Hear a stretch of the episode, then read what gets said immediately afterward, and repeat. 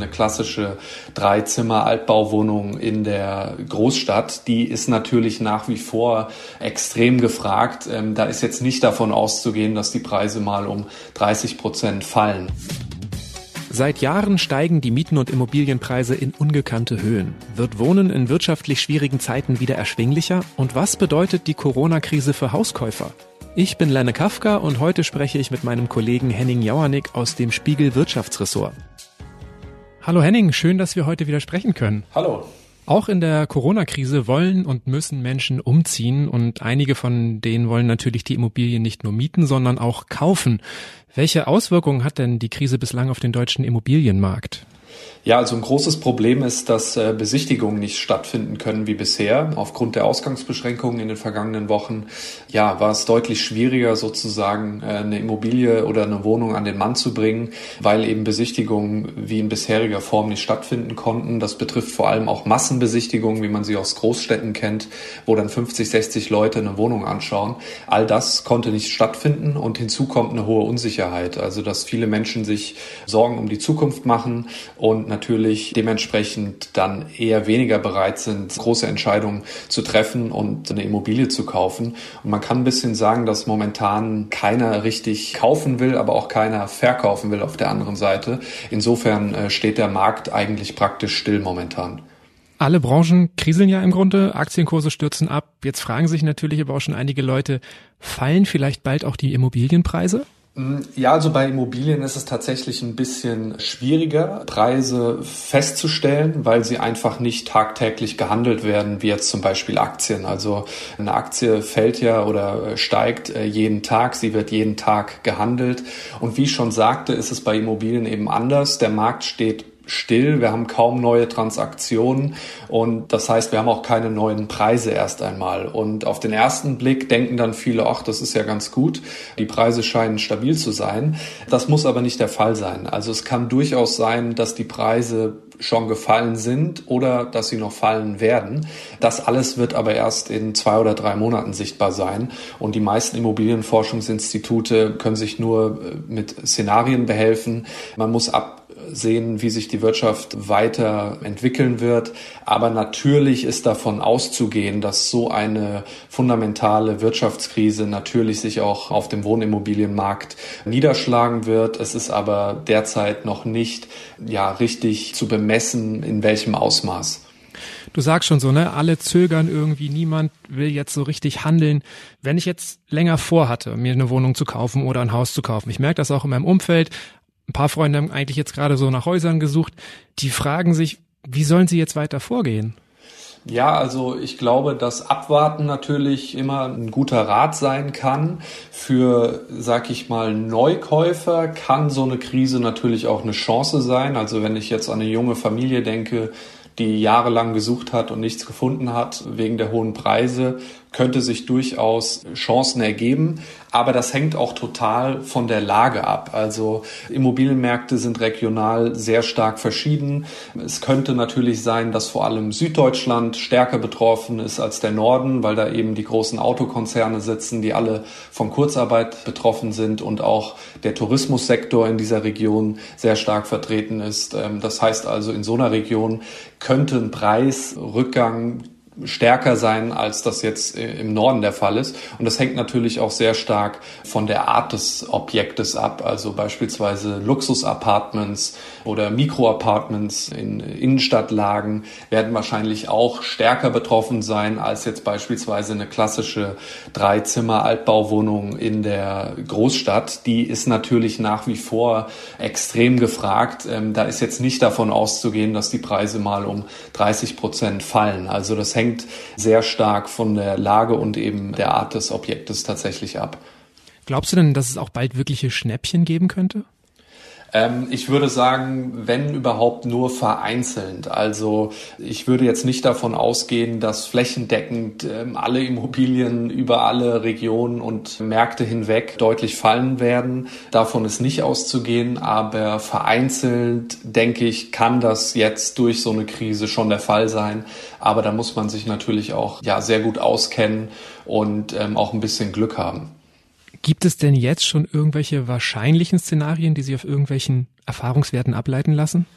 Ja, also alle Wirtschaftsexperten oder Ökonomen und äh, Immobilienökonomen rechnen ja alle derzeit mit diesen drei verschiedenen Buchstaben, die verschiedene Szenarien abbilden. Das ist das V, also ein kurzer, steiler Absturz und dann ein ebenso steiler Erholung. Ähm, es gibt das U, was viel diskutiert wird, also auch eben ein starkes Abfallen der Wirtschaftskraft und dann eine wirklich lange Zeit äh, der Stagnation oder sogar das heftige L, das wäre das äh, Schlimmste, was uns passieren könnte, also ein steiler Absturz, nachdem es nur noch seitwärts geht.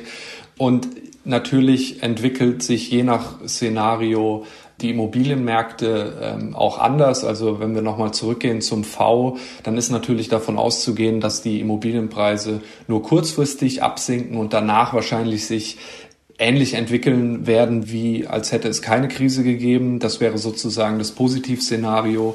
Und bei einem U hätten wir wahrscheinlich auch einen längeren Preisverfall bei Immobilien. Und beim L wäre tatsächlich ein richtiger Zusammenbruch, den wir so noch nie gesehen haben.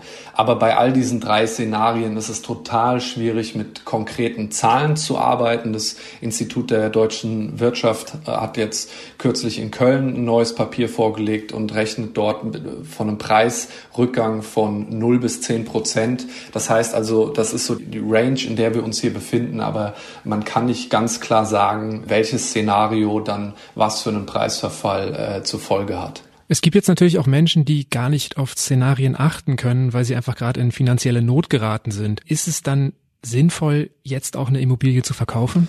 Also das hängt natürlich stark von der eigenen finanziellen Situation ab. Und wenn es tatsächlich richtig eng ist, dann kann natürlich der Verkauf des Hauses oder der Wohnung eine Möglichkeit sein, die Finanzen wieder in den Griff zu bekommen. Dann ist das einfach so.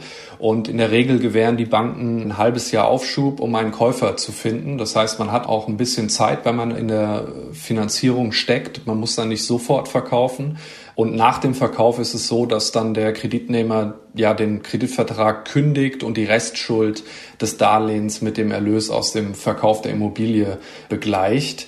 Und Insofern, ja, es ist möglich. Es ist aber auch gefährlich sozusagen, wenn ich jetzt schon merke, ich kann meinen Immobilienkredit da nicht mehr abbezahlen, dann ewig zu warten, ähm, dann kann das unter Umständen erst noch schlimmer werden. Also viele Verbraucherschützer raten auch dazu, wenn es äh, tatsächlich so eng aussieht, dann lieber rechtzeitig die Reißleine zu ziehen, als ewig zu warten, weil dann muss ich tatsächlich in, sagen wir, sechs Monaten oder in einem Jahr meine Immobilie unter Druck hergeben kann dann wirklich kaum noch einen guten Preis erzielen. Bleibt denn der Hauskauf zumindest eine in gewisser Hinsicht sichere Anlage, so dass man davon ausgehen kann, dass auch im Alter das Haus, was ich jetzt kaufe, noch einen ausreichend hohen Wert hat? Das kann so sein, das muss nicht der Fall sein. Also garantieren kann einem das niemand. Der Vorteil ist natürlich, dass wenn ich eine Immobilie finanziere, auch als Kapitalanlage, dass ich sozusagen monatlich die Immobilie abbezahle und dadurch Vermögen aufbaue.